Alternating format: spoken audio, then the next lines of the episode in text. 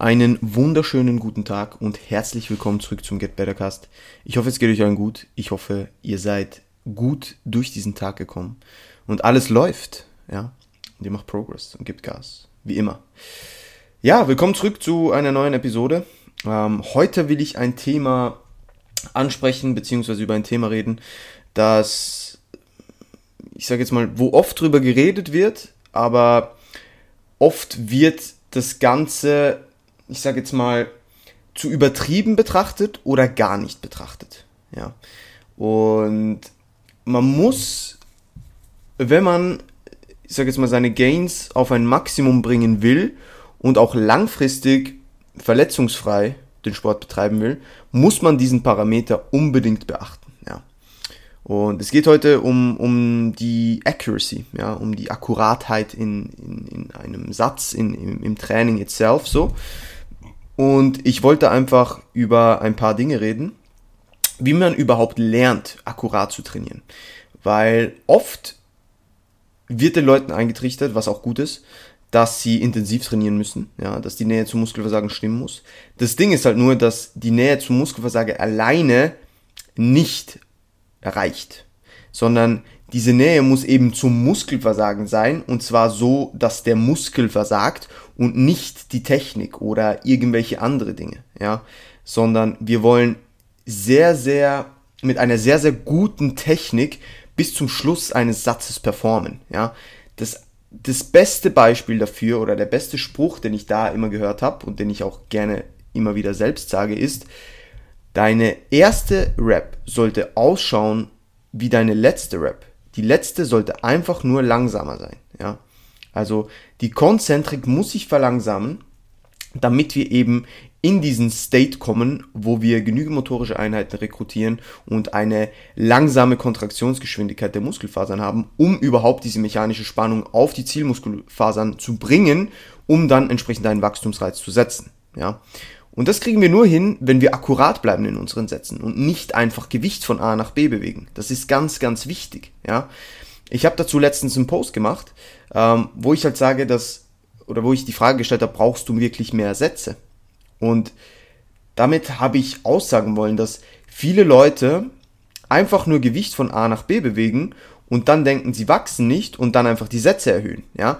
Aber nur weil du etwas falsch machst, heißt es nicht, dass wenn du etwas oft, öfter falsch machst, dass es dann richtig ist oder dass es dann zum Muskelwachstum führt, zum gewünschten, ja.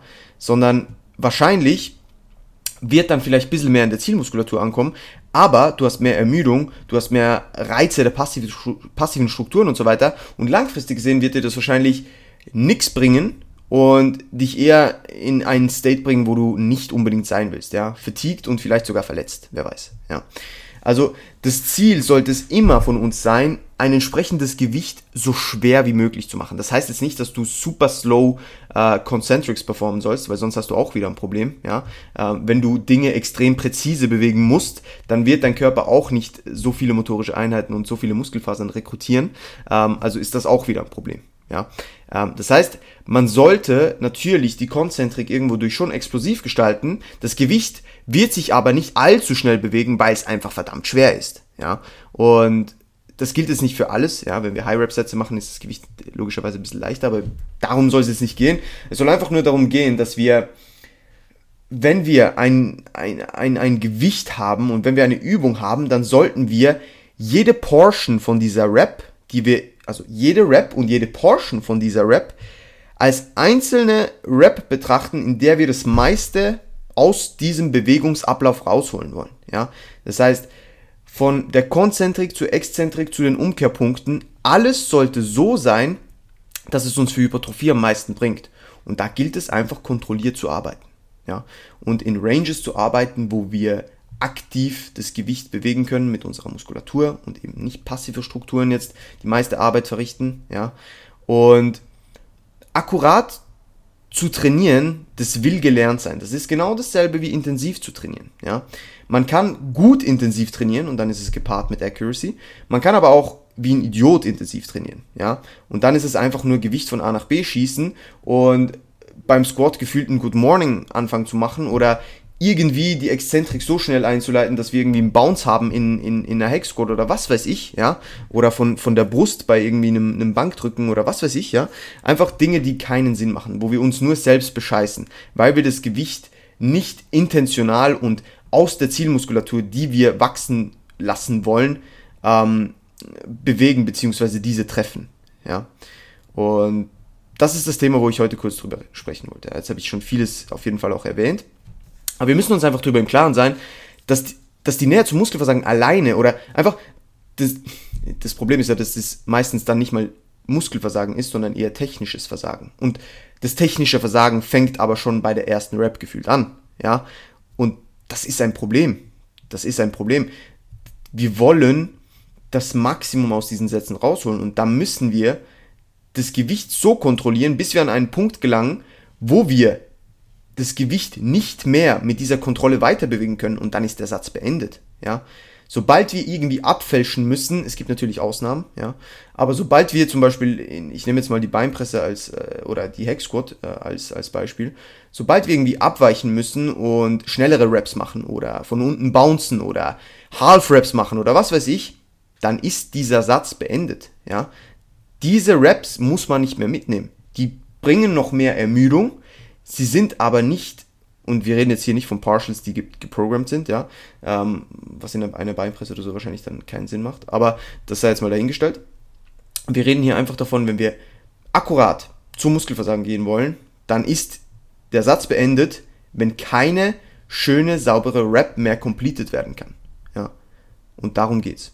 Und um das zu erreichen, ist der erste Punkt, den wir beachten müssen oder wie wir Accuracy lernen müssen oder wollen, ist, dass wir das Ego zu Hause lassen. Ja? Natürlich solltest du stark werden, aber nicht for the sake of it, sondern kontrolliert.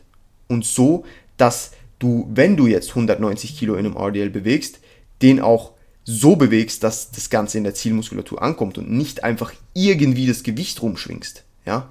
Und da muss man vielleicht, gerade wenn man eben, ähm, ich sage jetzt mal, nicht sehr akkurat trainiert hat, muss man das Ego einfach mal zu Hause lassen und das Gewicht bei den Maschinen, bei der Langhantel, bei den Kurzhanteln einfach mal ein bisschen runterschrauben, um überhaupt zuerst diese Execution in den Griff zu bekommen.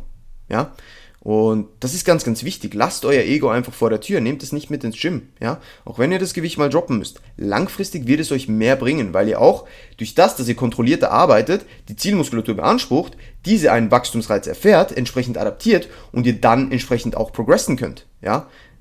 Also Ego zu Hause lassen, ganz, ganz, ganz, ganz wichtig.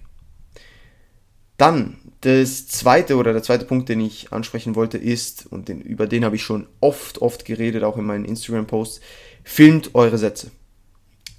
Es ist essentiell, die Sätze zu analysieren, weil du kannst in deinem Kopf noch so akkurat Übungen ausführen. Dein Kopf bescheißt dich. Dein Kopf bescheißt dich zu 100%. Ich habe mir schon Sätze von mir angeschaut, wo ich zu 1000% sicher war, dass dieser Satz verdammt gut war. Dann habe ich mir das Video angeschaut und gedacht, okay, was war das? Ja, Dinge fühlen sich gut an, Dinge, man denkt, okay, zum Beispiel gerade bei, bei, bei, bei Übungen, wo es vielleicht schwer ist, etwas zu standardisieren, wie einer Band Overall, ja, dann macht man die Übung und man denkt, ja doch, das wäre ein sehr, sehr geiler Satz. Und dann schaut man sich die, das Video an und denkt, okay, da war extrem viel Hüfte drin. Oh, ich war verdammt aufrecht. Oh, ich bringe die Ellbogen gar nicht wirklich hinter den Körper. Oh, die Range of Motion ist ein bisschen eingeschränkt. Oh, ich hole in der unteren Position ein bisschen Schwung, indem ich noch weiter nach unten gehe aus dieser, aus dieser Startposition eigentlich. Und so weiter, ja. Und wenn ich diese Sätze nicht filmen würde, dann hätte ich keine Ahnung, wie die ausschauen. Und dann kann ich mir noch lange einbilden, dass ich akkurat trainiere. Es wird wahrscheinlich nicht der Fall sein, wenn ich nicht effektiv schwarz auf weiß sehe, dass es so ist, ja. Und darum, filmt eure scheiß Sätze. Und hier nochmal ein kurzer Teaser oder äh, ein Disclaimer oder wie man das auch immer nennen will. Kein Schwanz, kein Schwein, kein, ich will hier niemanden beleidigen oder so. Ähm, deswegen, kein Mensch interessiert sich dafür, ob du deine Sätze im Gym filmst oder nicht. Ja, also stell dein Handy hin, mach ein Screen Recording mit der Fotos-App, da muss auch deine Musik sich nicht ausstellen und dann legst du dein Handy an eine Flasche ran, ja, und filmst deine Sätze und schaust sie danach an. Und wenn du einen Coach hast, dann schickst du die deinem Coach, ja.